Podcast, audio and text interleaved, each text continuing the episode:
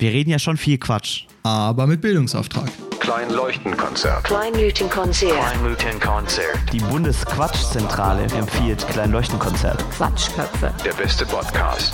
Aber sie sind auf alle Fälle lustig. Also meistens. Also, bist du bereit? Jetzt zu lockern ist wie in einem tauchenden U-Boot zu lüften. Und damit herzlich willkommen zu Kleinleuchtenkonzert in der Kalenderwoche 10. Ich bin Nico und mir virtuell gegenüber sitzt, Sandesh. damit ihr auch seine Stimme mal kurz gehört habt.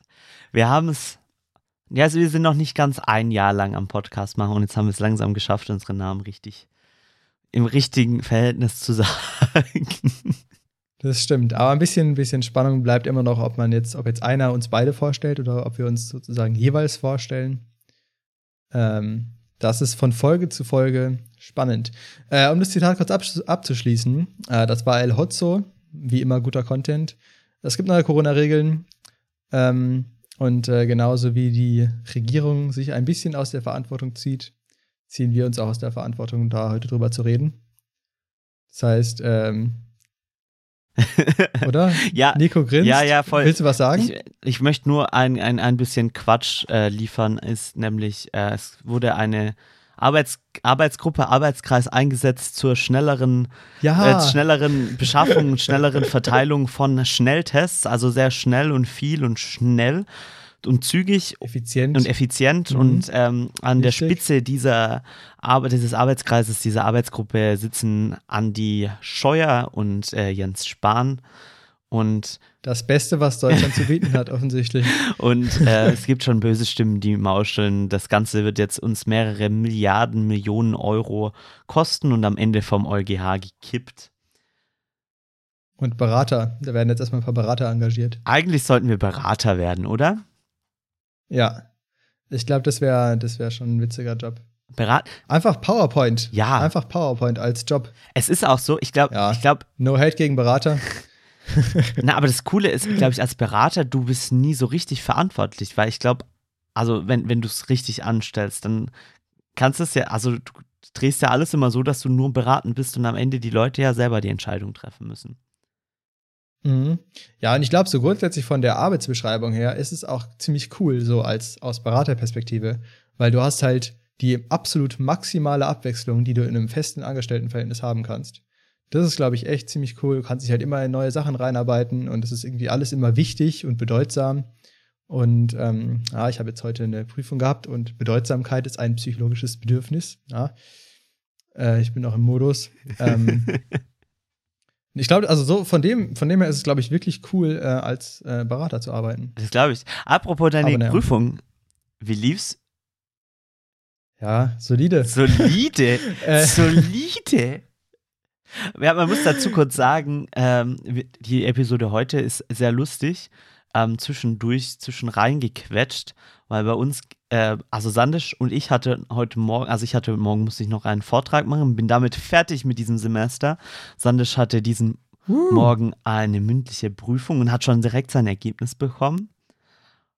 Ja. Soll ich sagen? Ja, Man darf doch auch ja, stolz genau. sein. Also man darf stolz sein. Ich habe eine 1,0. Nice. Sick, oder? Nice. Letzte, letzte Bachelorprüfung äh, vor der Arbeit. Also ich habe jetzt auch nichts mehr außer die Bachelorarbeit. Äh, was ziemlich verrückt ist, weil ähm, sozusagen fachlich bin ich jetzt ein fertiger Bachelor-Informatiker. Ähm, genau, richtig cool. Äh, mündliche Prüfung, 15 Minuten, waren auch nur drei ECTS, also jetzt nicht die Welt. Ähm, aber ich finde, ich ist, ist ein guter Weg, um aufzuhören. War, auch- war auch ein cooles Fach.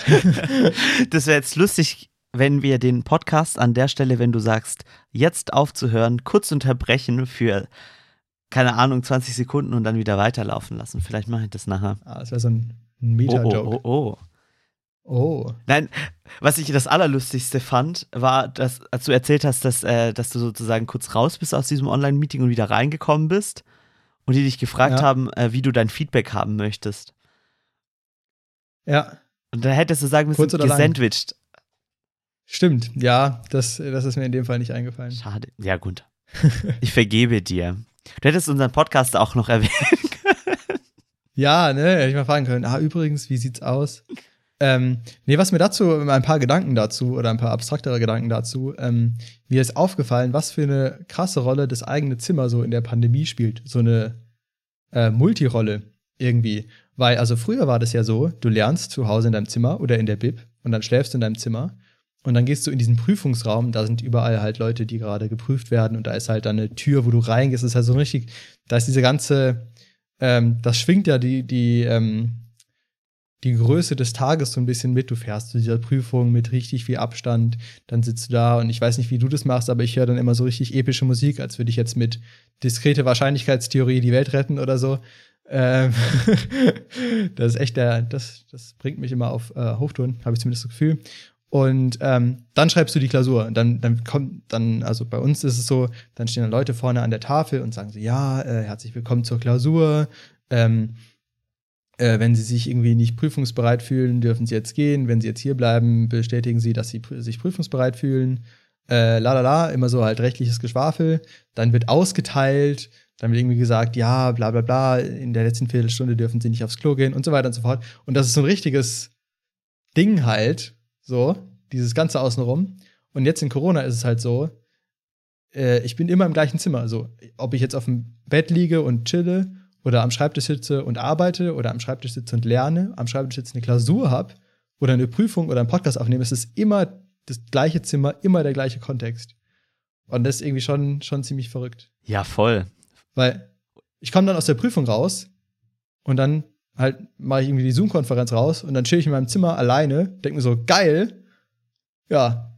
Und dann irgendwie, ja, gut, dann, was, weiß ich nicht, dann trinke ich was und dann setze ich mich wieder an den Schreibtisch oder keine Ahnung, das ist halt ganz komisch. So. Es, ja, voll, es ist richtig komisch. Ich war auch ja. letzte Woche für eine Präsenzprüfung an der Hochschule und Mhm. das war das erste Mal, dass ich dieses Semester an der Hochschule war. Sozusagen vor Ort. ja, ich war diesmal, ja. und das fand ich auch ganz komisch. Also so richtig, richtig komisch. Mhm.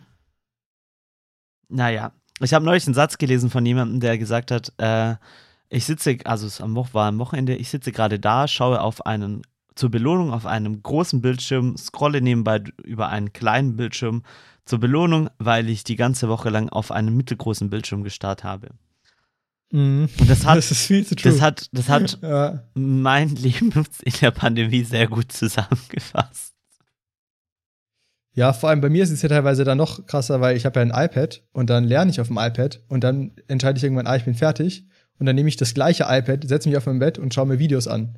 Und es ist halt so, also für meinen Kopf ist es ja so grundsätzlich genau die gleiche Belastung, weil es ist ja immer sozusagen, du schaust auf ein Display und verarbeitest, was auch immer da gerade gezeigt wird. Es ist völlig wild.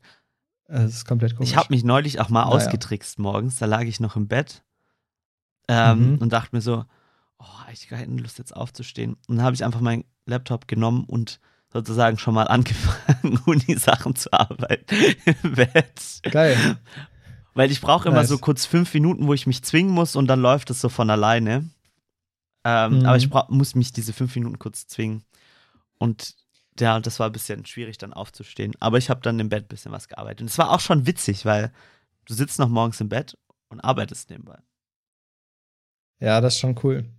Ja, ich finde auch, man braucht immer so ein bisschen irgendwie, wenn man sich so vorstellt, oh, jetzt gleich arbeiten, keine Ahnung was, dann ist es immer viel schwieriger, als wenn man sich halt hinsetzt und anfängt. Und sobald man anfängt und irgendwie eine halbwegs interessante Arbeit hat, huckt es einen ja auch voll. Und dann, also ich zumindest kann da jetzt bei meiner, bei meiner Bachelorarbeit, sobald ich mal angefangen habe und dann da irgendwie drin bin, kaum aufhören. Weil dann denke ich mir so, ah, und das könnte ich noch machen. Und also beim Programmieren ist zumindest so, du machst halt was und dann probierst du es aus und dann geht's entweder und dann hast du eine neue Idee, was du als nächstes machen kannst, oder es geht nicht und du willst unbedingt rausfinden, warum es nicht geht. Und du, es gibt dann keinen Moment, wo du wirklich aufhören kannst, sondern es ist wenig halt. Ähm, aber solange du nicht angefangen hast, kommt dir das halt ultra viel vor, was du da noch vor dir hast. Und dann ist irgendwie auch wieder super schwierig. Ich liebe es auch, weil eine von unseren ersten Podcast-Episoden heißt Das Anfangen. Und da Stimmt. weiß ich noch, da, Sollen wir? Sollen wir? da haben wir am Anfang hatten wir noch so ein, so Meta-Meta-Dialog. So, Sanj, sollen wir jetzt anfangen? Anfangen? Stimmt. Und dann hatten wir es auch vom Podcast Stimmt. anfangen und so. Es ist wild. Es ist echt wild, muss man sagen. Es ist bald ein Jahr. Es ist bald ein Jahr.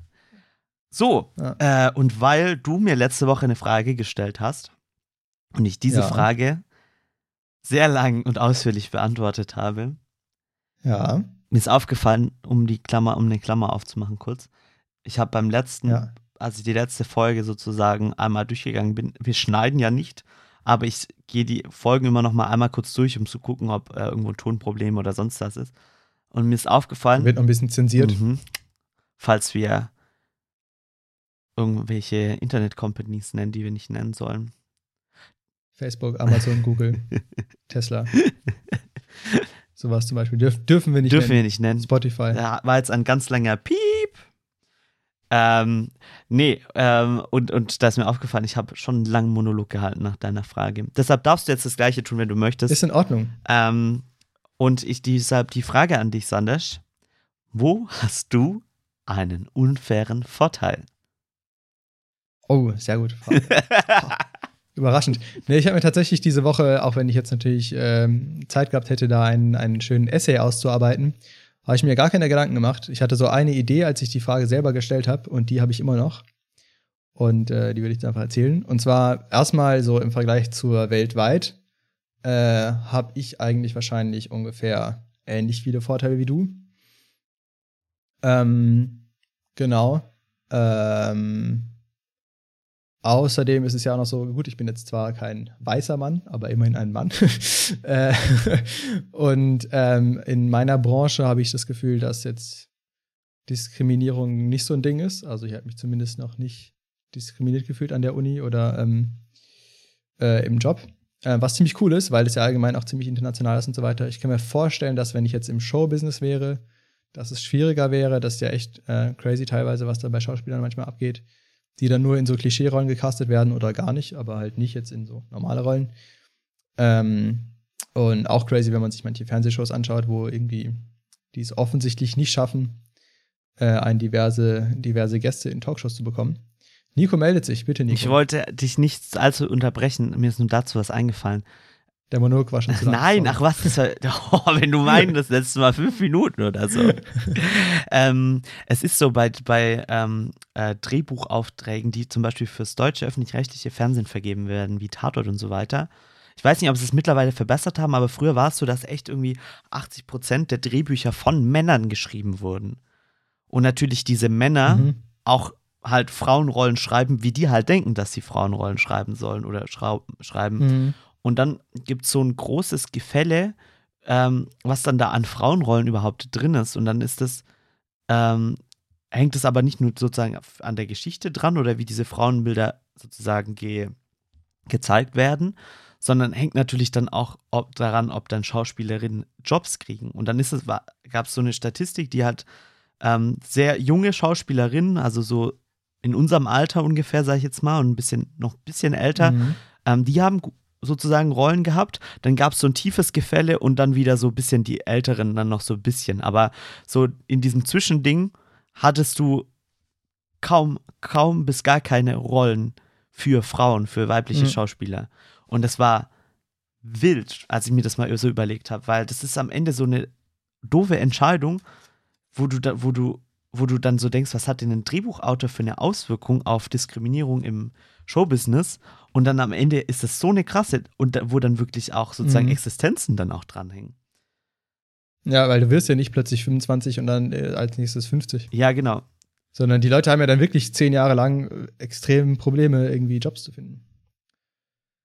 Äh, naja, zurück zu meinem unfairen Vorteil. Ich bin nämlich keine weibliche Schauspielerin, sondern ähm, ein männlicher Informatiker. Ähm, genau, ich glaube, mein unfairer Vorteil ähm, würde ich mal so formulieren. Es gibt ja so ein bisschen, ähm, okay, sagen wir es so, ich glaube, jeder hat irgendwie unterschiedliche Talente grundsätzlich. Also ich glaube nicht, dass manche Leute komplett doof sind und manche wahnsinnig schlau. Und ich glaube, ich habe den unfairen Vorteil, dass meine Talente ziemlich gut mit dem übereinstimmen, was sozusagen gesellschaftlich verlangt wird oft. Also gerade was so schulische Leistung angeht, Leistungen in der Uni und so. Ähm, und gerade zum Beispiel Informatik, ich meine, du hast extrem gute Jobaussichten, wenn du Informatik studiert hast. Äh, Wenn du halt davon einen Plan hast und so weiter, weil es einfach nicht so viele Leute gibt, denen das liegt, nicht so viele Leute gibt, die das können. Es ist auch so, wenn du jetzt denkst, boah, geil, ähm, in der Informatik- IT-Branche gibt es halt ultra viele Jobs, ultra viel Geld und du hast da aber überhaupt keine Leidenschaft für und studierst es dann, weil du denkst, da ist mega das, das viele Geld zu holen, dann hast du auch wirklich keine Freude. Also dann ist das Studium wirklich, wirklich hart. Und ich glaube, mein unfairer Vorteil ist, dass mir Dinge Spaß machen, die man gut zu Geld machen kann. Äh, in dem Sinne, was jetzt Informatik angeht. Ähm, und genau, und es ist ja irgendwie auch kompletter Quatsch, dass man irgendwie so teilweise den, den gesellschaftlichen Wert eines Menschen an irgendwie die Abi-Note oder sonst irgendwas hängt. Es wird ja auch besser so ein bisschen als das, aber es ist ja schon manchmal so. Und solange das noch so ist, habe ich den unfairen Vorteil, dass ich in solchen Kategorien ganz gut abschneide. Und also ich kann halt überhaupt nicht malen zum Beispiel oder Sport bin ich jetzt auch nicht so der talentierteste, aber das zählt halt irgendwie nicht so viel. So. Voll. Ist, und ich finde es nicht, nicht unbedingt richtig, dass, nicht, dass es nicht so viel zählt, aber ähm, genau, ich würde sagen, das ist mein unfairer Vorteil. Oder zum Beispiel bei der Prüfung heute, ich habe, ähm, was ich gemacht habe, ist, gut, ich habe mit einer halt zusammen das so ein bisschen durchgesprochen, weil es war ja eine mündliche Prüfung, damit so gegenseitig abgefragt. Aber abgesehen davon habe ich halt während der Vorlesung mir so eine Zusammenfassung gemacht, also quasi während ich mir das Video angeschaut habe, ein bisschen mitgeschrieben. Und dann habe ich noch zwei, dreimal alle Slides mir durchgelesen. Und davon ist dann halt genügend hängen geblieben, dass es irgendwie heute ähm, geklappt hat. Und ähm, das ist ja auch nichts, was ich so richtig aktiv beeinflussen kann. Das ist richtig. Das Einzige, was, ich mache, was wirklich gut ist, ist viel Schlafen. Da habe ich schon ein paar Mal gehört, dass Schlaf sehr wichtig ist und ich versuche wirklich die acht Stunden äh, eigentlich immer einzuhalten. Das finde ich spannend, weil das mache ich auch. Vielleicht ist das auch was, was jeder sich irgendwie merken sollte. Ja. Schlaft gut. Wenn ihr einen unfairen Vorteil haben wollt, schlaft einfach. Werde zu Schlafschafen. Schlafschafe. Und dann seid ihr aber die Wachschafe. Oh, hast du mal von diesem luziden Träumen gehört? Schlafen ist das neue Koffein. Nein, was? weißt du, was luzide Was Träume Träume? sind? Sind diese Klarträume Ja. aus Inception? Na, also das soll es in echt geben. Also Ja, ja, gibt's auch wirklich. Ja. es, das ist völlig wild. Da hat nämlich mal, oh, Jahre her, ähm, bei uns äh, an der Hochschule gibt es eine Gruppe, die machen jedes Semester so einen so visuelle Effekte-Film und machen dann halt einen Mhm. Film, der halt voll darauf aus ist, viel so visuelle Effekte zu machen. Also alles, was ihr bei Marvel, Star Wars oder sonst was seht, das machen die. Ähm, und Mhm. die haben, statt sich irgendeine Geschichte auszudenken, haben die einen Dokumentarfilm gemacht, wo sie drei, vier so, wie heißt es? Das ist auch was mit Kos Klarträume? Nee, nee, so, so Nautik. Da, da ist so dieser Begriff mit reingebracht. Wie wenn das so, so Nautik? Ist Nautik nicht ja, ja, irgendwie genau, aus der Seefahrt? Schifffahrt, genau, aber dann so, so Schlaf, Schlaf, Schlaftaucher, so, so in die Richtung, aber in cool formuliert. Auf alle Fälle haben Nautische die, Meilen. Mhm, haben die solche Leute interviewt und die haben dann so ein bisschen aus ihren kurzen Erlebnissen erzählt und dann haben sie die halt sozusagen verbildlicht, vier oder fünf Einstellungen. Ah, Und der Film, okay, coole Idee. Mhm. Und der Film ging dann halt auch echt 20 Minuten oder sowas. Und die haben dann echt auch ausführlich erzählt, wie sie da hingekommen sind und so. Der war echt cool gemacht. Das ist echt eine coole Sache eigentlich. Also irgendwie, du, also es ist so, dass du dir halt, während du träumst, bewusst bist, dass du träumst und deinen Traum bewusst beeinflussen kannst. Also du kannst jetzt sagen, da ist jetzt eine Tür, also je nachdem, wie gut du es kannst, und dann kannst du diese Tür aufmachen und dann stehst du gegenüber von Christopher Nolan und kannst mit Christopher Nolan ein Gespräch führen oder äh, Leonardo DiCaprio oder whatever oder du kannst fliegen oder durch die Luft schwimmen oder whatever. Ähm, Mhm. Ist schon geil. Stell ich mir irgendwie witzig Das ist schon vor. verrückt. Aber Ich habe mich da auch mal irgendwann informiert und anscheinend kannst du dir das angewöhnen, indem du dir im Alltag angewöhnst, zum Beispiel durch deine Hand, also quasi deine Hand mit der anderen Hand anzufassen. Und im Traum kann man sich da anscheinend durch die Hand fassen. genau, ja. Und wenn man sich sozusagen im Alltag die Bewegung angewöhnt, dann ähm, kann man halt im Schlaf merken, dass man sich gerade durch die Hand fassen kann und dann merken, dass man schläft. Aber da stand irgendwie, stand auch irgendwas von irgendwelchen krassen Nebenwirkungen und so weiter und so fort und dass es irgendwie nicht so gesund ist. Und da habe ich gedacht, okay, lassen wir es besser. Ja, das sind irgendwie diese Reality-Checks, dass du, also auch so deine Finger zählen oder sowas, weil im Traum sind deine Finger irgendwie auch so ein bisschen verschwommen oder so. Heißt, wenn du sozusagen immer mal wieder am Tag dir das angewöhnst, in deinem Alltag einfach einen Reality-Check zu machen und zu sagen, du hast halt fünf Finger oder so, einmal durchzuzählen, Mhm. Dann machst du es halt irgendwann im Traum auch und ne, die ersten Male wirst du irgendwie davon direkt aufwachen. Und dann schaffst Mhm. du es aber irgendwann dann so da drin zu bleiben. Aber das habe ich auch gehört, dass du, dass ganz viele sagen, dass als sie das angefangen haben, das auch sozusagen nicht mehr aufhören konnten und dass sie unentspannter waren, wenn sie dann aufgewacht sind. Also dass Mhm. diese Entspannung gar nicht Ja, ich kam. glaube, ich glaube, das macht halt so ein bisschen das kaputt, was der Sinn vom Schlafen ist wahrscheinlich. Kann sein, ja. Aber so ab und zu fände ich das schon mal cool irgendwie. Ich, ich würde es gern mal erleben. Ja, das ist sicherlich spannend. Vor allem dann, dann ist ja irgendwie, also bei Inception geht es ja dann so ein bisschen auch darum, dass halt es Leute gibt, die nur noch schlafen, weil sie das halt viel cooler finden, weil du da halt alles machen kannst. Und das ist ja schon mega eine verrückte Frage, weil im Schlaf kommt dir ja alles real vor und realistisch.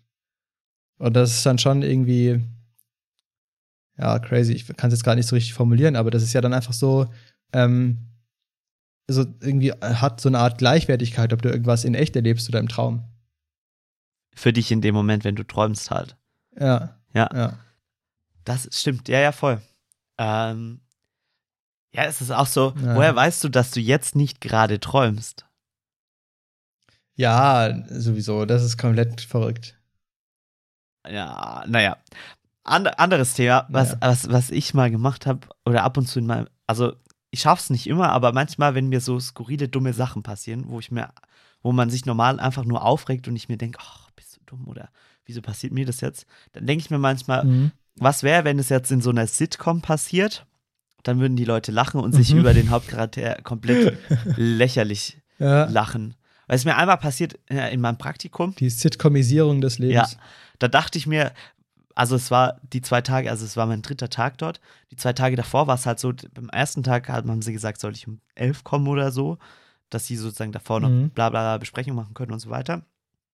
Ähm, dann bin ich den nächsten Tag um 10 gekommen und die haben mal erzählt, Mhm. ja, also bei uns kommen die Leute zwischen 8 Uhr und keine Ahnung wie viel Uhr. Und da dachte ich so, ja gut, dann komme ich mal um 9 und dann wird es schon passen. Ähm, Mhm. Und dann stand ich halt vor der Tür oh no. Und dann dachte ich mir so, ja, das ist jetzt so richtig typisch, so richtig typisch, was so einem Praktikant passiert. Und das wäre jetzt in einem Film, in so einer Sitcom, die Leute hätten sich jetzt kaputt Ja. gelacht. Da hätte man das noch mehr aufgebaut und dann wäre ich da vor der Tür gesessen und hätte geheult. ja. Und was ist denn echt passiert? Du hast einfach gewartet. Ich habe einfach gewartet und mir gedacht, Alter. Naja, Hast du dann auch deine E-Mails gecheckt, während du gewartet hast? meine welche E-Mails? Dein, deine E-Mails. Ah!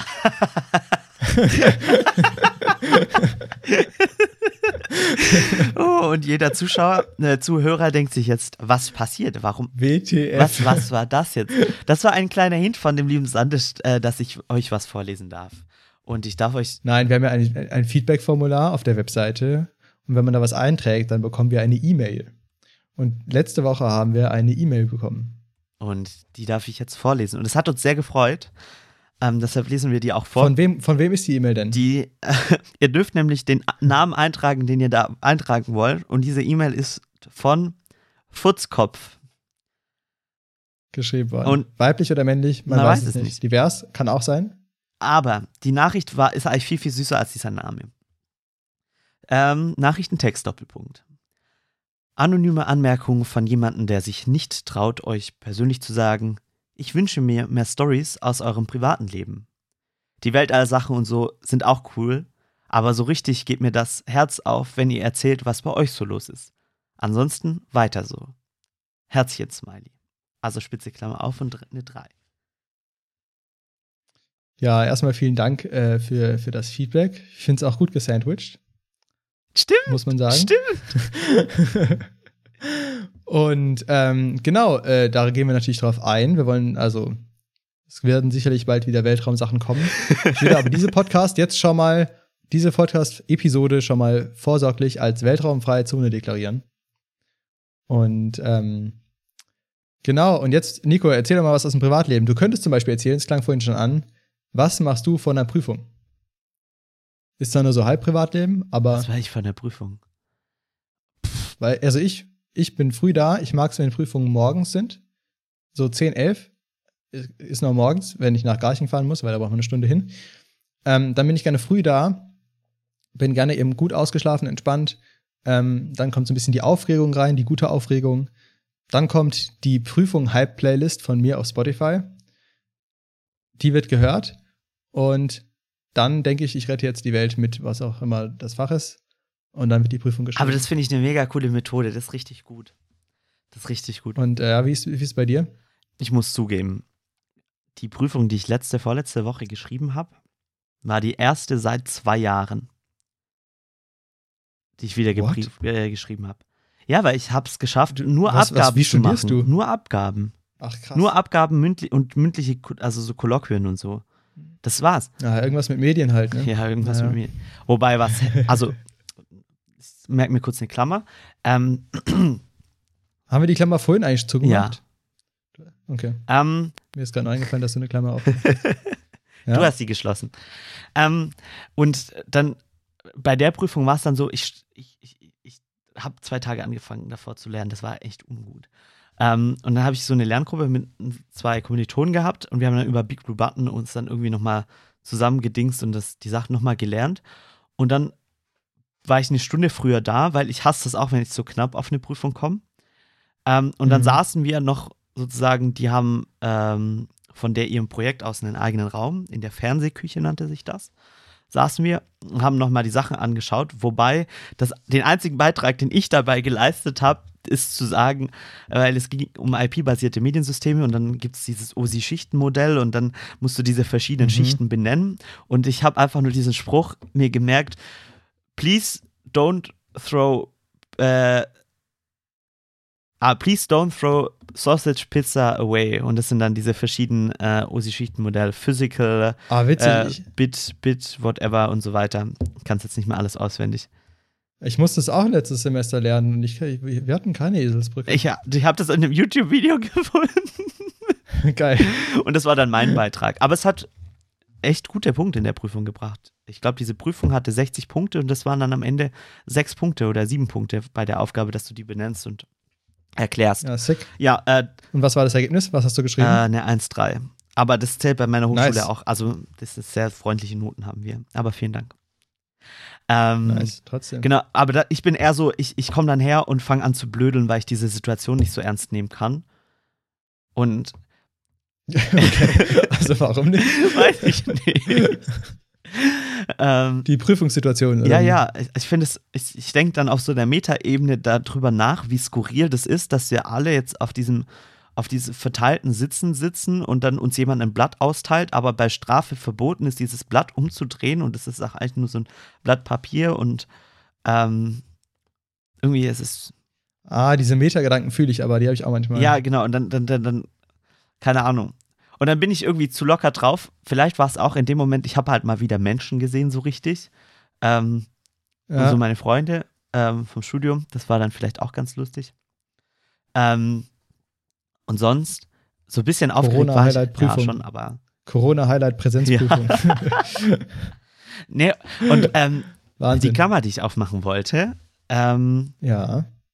eine Frage, weil das habe ich mir heute Morgen bei diesem Vortrag gedacht. Und es waren so Aber ganz kurz nochmal, äh, um jetzt äh, die vorherige Klammer zuzumachen.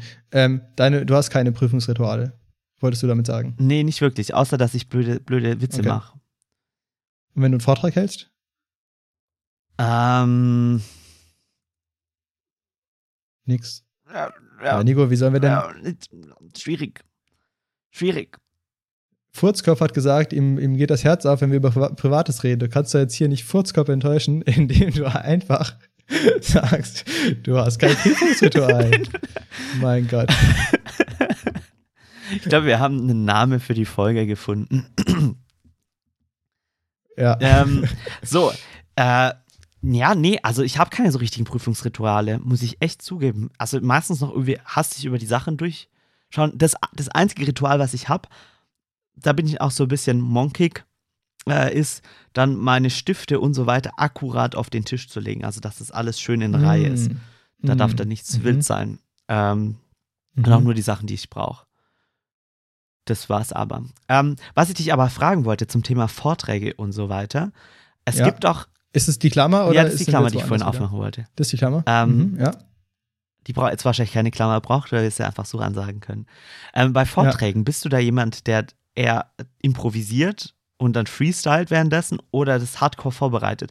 Weil ich denke mir immer so, wenn ich mir sowas überlegen muss, bei jetzt auch, also weißt du, so Vorträge, die jetzt nicht so hyper, hyper, hyper wichtig sind, wo du halt mal so Mhm. geschwind was sagen musst, eigentlich mehr oder weniger, frage ich mich dann immer, aber da gibt es für mich so, so ein Gap. Es ist entweder du bereitest dich gar nichts vor, legst du so ein paar Materialien bereit und dann freestylst du das, oder Mhm. du bereitest es richtig vor und übst es auch vorher und geht es das minutiös durch, was du nacheinander sagen möchtest.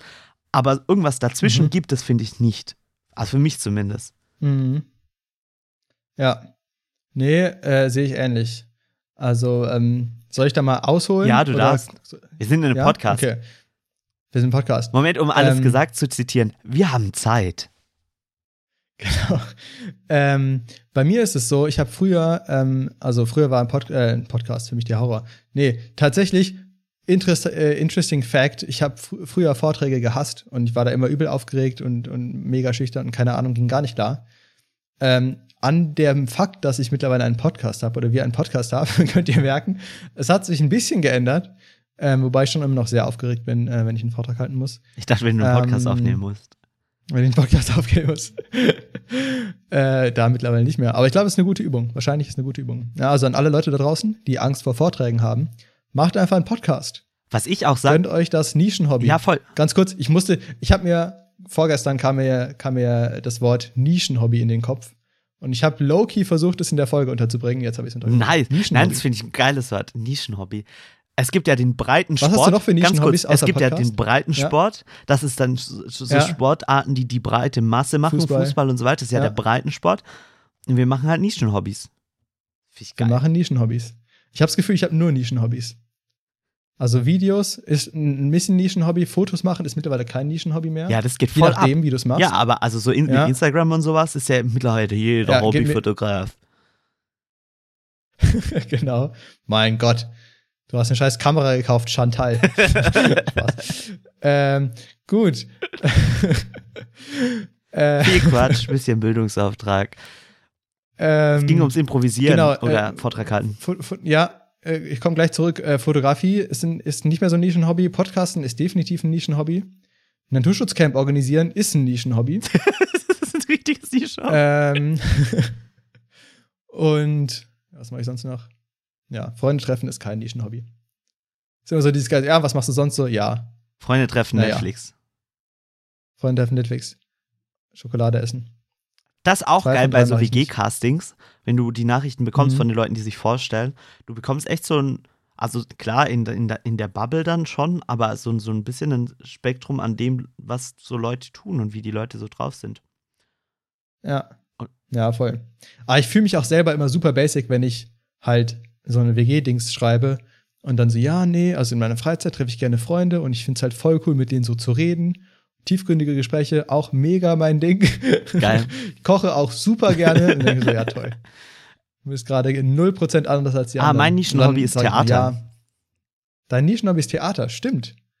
Was hast du sonst noch für Nischenhobbys?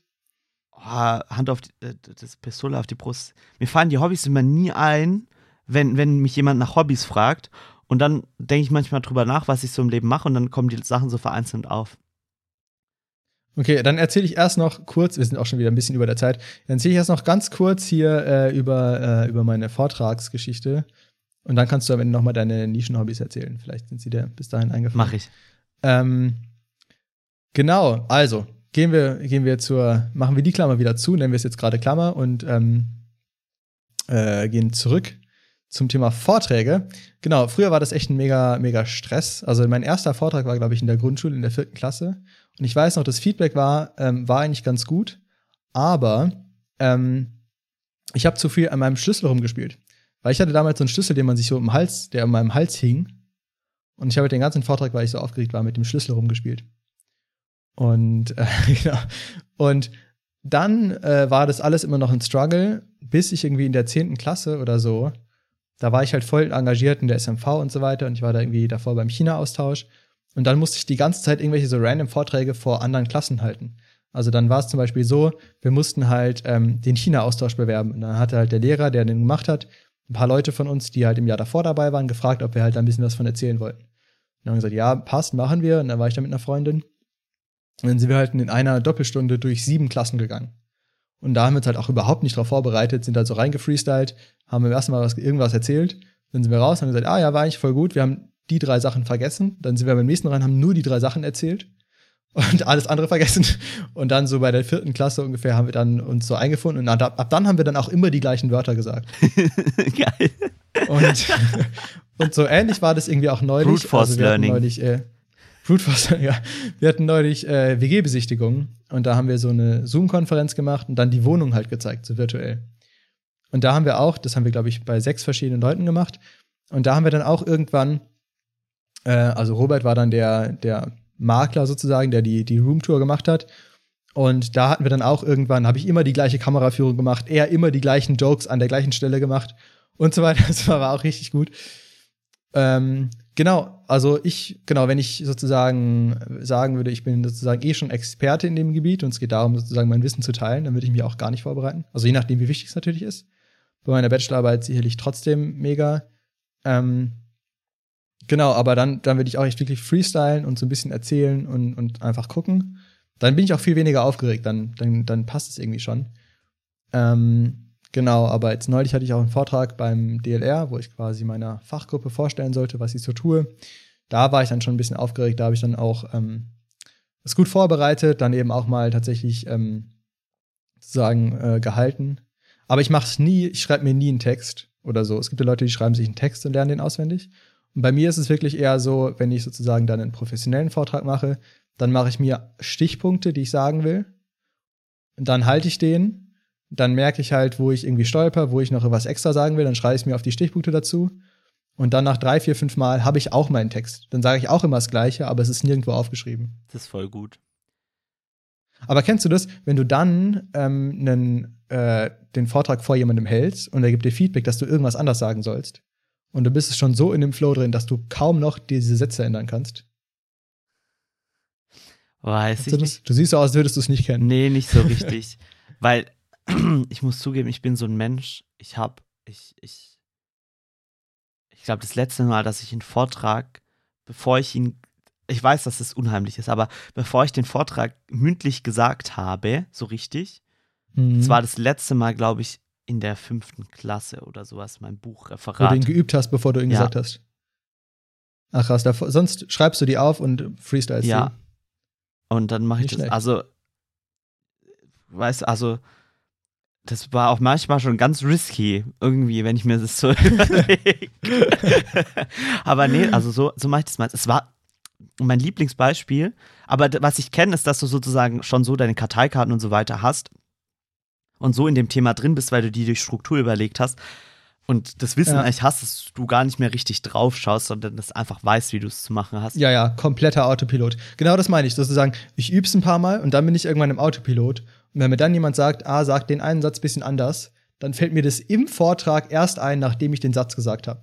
Und dann bin ich so, ah, alles klar. Voll. Ähm, was, was auf alle Fälle ist, war ähm, mein, mein Lieblingsding war mm, Physik.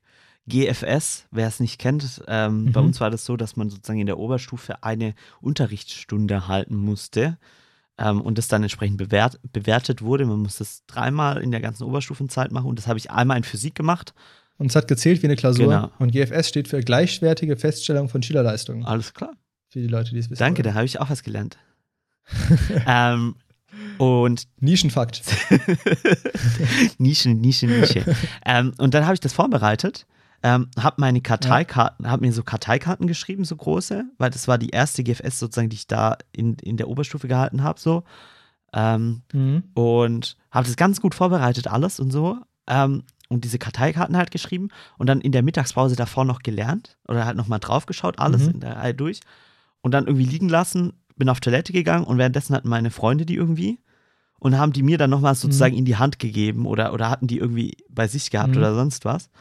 Und dann habe ich die Präsentation gehalten, diese Dinger nie ein einziges Mal angeguckt, weil ich habe meine Präsentation, habe die durchgeklickt, wusste ja eh, was nacheinander Mhm. kommt und hat ja gepasst Mhm. und wusste es irgendwie im Kopf ja, was ich sagen wollte. Und habe Ja. dann danach, bin ich ganz am Ende, bin ich irgendwie auf die letzte Seite von diesen Karteikarten, nee, auf die erste Seite, Ja. auf die, oder zweite oder so. Und dann stand da auf der Ja. zweiten Seite, Nico, du schaffst das, Herzchen, Herzchen. Oh, cute. Und dann war ich so, oh no, und jetzt habe ich es erst am Ende gesehen, aber habe mich natürlich trotzdem gefreut. Ja, cool. Nice. Ich glaube, das war jetzt ein schöner Abschluss. Voll. Dann äh, rappen wir hier mal ab. Danke an Furzkopf für die inspirierende Nachricht. ähm, schickt uns gerne weitere Nachrichten. Wenn ihr mehr Weltraumfakten wollt, dann auch einfach ins Kommentarfeld. Dann schrauben wir den Weltraumanteil nächste Woche wieder drastisch hoch. Ähm, Du brennst schon, du brennst schon, richtig. ich brenne schon. Äh, ich bin schon auf heißen Kohlen. Woher kommt das eigentlich, dieses Sprichwort? Naja. Ähm, genau. Äh, folgt uns gerne auf Spotify, auf iTunes oder wo auch immer ihr uns hört. Ähm, und äh, lasst ein Review da, wenn ihr könnt, wenn ihr wollt. Folgt uns auf Instagram. Und Nico hat das letzte Wort. Jetzt bin ich überfordert. Verteilt viel Liebe in der Welt. Vielen Dank fürs Zuhören. Tschüss. Ciao. Klein Leuchtenkonzert. Der beste Podcast.